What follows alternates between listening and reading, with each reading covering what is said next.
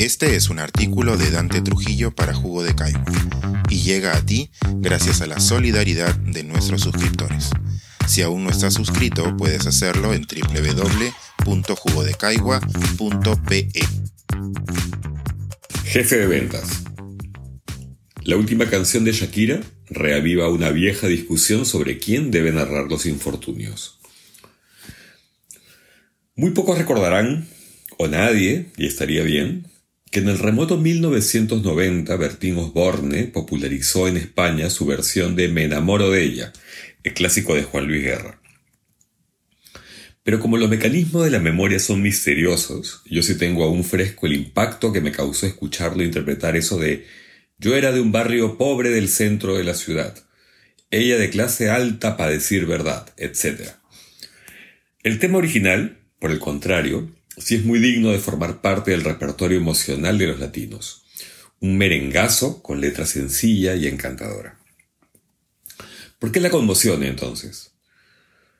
Pues no por las escasas cualidades canoras del divo, quien desde hace más de medio siglo destaca como émulo de Julio Iglesias, que es lo mismo que decir que si se es lo suficientemente apuesto y seductor, pedir talento pasa por angurria, sino porque Osborne, sempiterno habitante del papel cuché, es nada menos que conde de Donadío, por los cuatro lados pulpa de la aristocracia ibérica.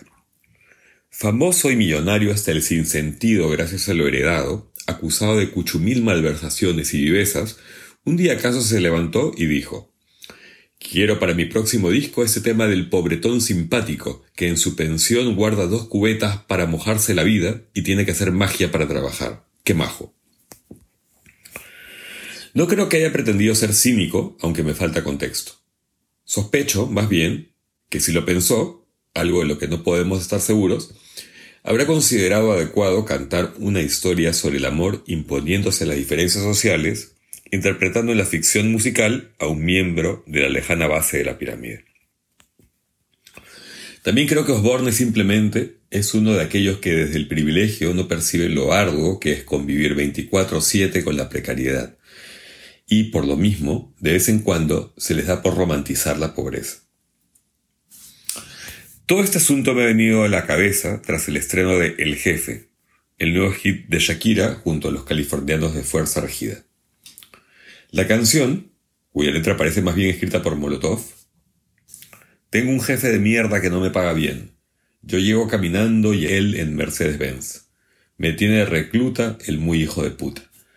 Es creación de la misma artista junto con otros tres compositores, a diferencia de la de Osborne, un cover. Y busca ocupar el lugar de enunciación de un subempleado, pero no para ennoblecer su condición, sino para putear por ella y reclamar el maltrato del que es víctima. Shakira, con sus 300 millones de dólares de patrimonio, lo que deja a Osborne casi rodando en un trate con un pie adentro otro afuera, ¿tiene derecho a interpretar algo así? O dicho de otro modo, ¿puede hacerse aún más rica cantando sobre la bronca del pobre poniéndose en la tesitura de uno? La respuesta automática es que sí. En principio, sí. En lo formal. La controversia gira alrededor del plano moral. Los defensores dirán que la canción es buena, a mí se me pegó al toque, que un artista por definición es libre de abordar todos los géneros existenciales, y que si va a ser un hitazo intergaláctico, pues qué mejor que aborde sin remilgos además un tema tan feo y persistente. Los detractores, por su lado, afirmarán que no se puede ser tan conchudo. ¿Qué sabrás tú de lo que es vivir vicio? Que la colombiana está sacando partido de la provocación que, calculada, sabía que generaría. Y que supo incluir otra vez una chiquita dirigida a la familia del ex marido, lo que ha causado el previsto revuelo en la prensa rosa española y que se pone del lado de la corrección política extrema. Y luego hay un punto que al principio no había percibido, el del formato. Musicalmente, el jefe es un corrido tumbado, o corrido humilde o trap corrido, un subgénero muy reciente que viene a ser un corrido mexicano clásico, norteño, pero con dos innovaciones. Las letras y la estética dejan de ser cursilerías o geografías del narco entonadas por bigotones ensombrerados para entronizar la cultura reggaetonera, por demás conocida. Es decir, si uno ve un video con subtítulos de, por ejemplo, Peso Pluma, Yaritz y su esencia, o los mismos Fuerza Regida, podría pensar que está frente al trap más bellacoso. Y si, lo y si hace lo contrario, o sea, aislar lo demás y quedarse solo con la música, supondría que se trata de El Fantasma o Los Tigres del Norte.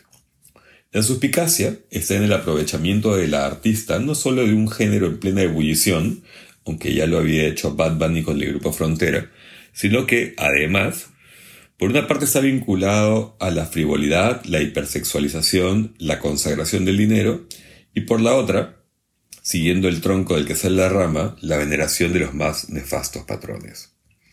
Asimismo hay otra forma de cuestionar la postura de Shakira. ¿Ella misma es una buena jefa?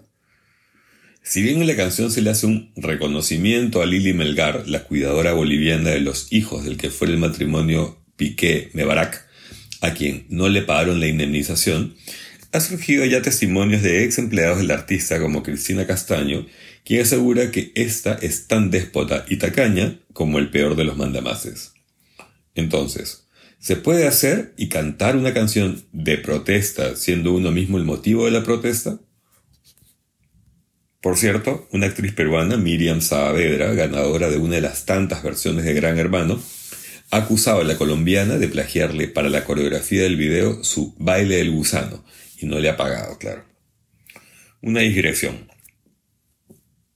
Todo esto me hizo recordar también que cuando fueron publicadas las novelas La Hora Azul en 2005 y Abril Rojo en 2006 de Alonso Cueto y Santiago Roncayolo respectivamente, se alzaron muchas voces a cuestionar no la calidad literaria de los libros, sino la autoridad moral de ambos escritores, hombres blancos, limeños y acomodados, para escribir sobre algo tan delicado como el conflicto armado interno sin haberlo vivido en carne propia, lejísimos de las zonas más sangrientas.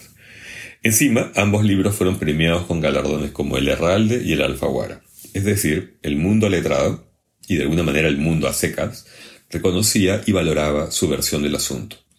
Una versión siempre según los detractores, no autorizada. Ya veremos cómo sigue este corrido. Por lo pronto, va por los 34 millones de vistas solo en YouTube en una semana y 15 millones de pases en Spotify. Puedo imaginar a miles de jóvenes despreocupados bailándolo y coreándolo este fin de semana alrededor del mundo. Cantando los infortunios de la clase trabajadora y los migrantes, esta mujer sí que factura. Pensar, escribir, editar, grabar, coordinar, publicar y promover este y todos nuestros artículos en este podcast cuesta y nosotros los entregamos sin cobrar. Contribuye en www.jugodecaigua.pe barra suscríbete y de paso envía como suscriptor nuestras reuniones editoriales.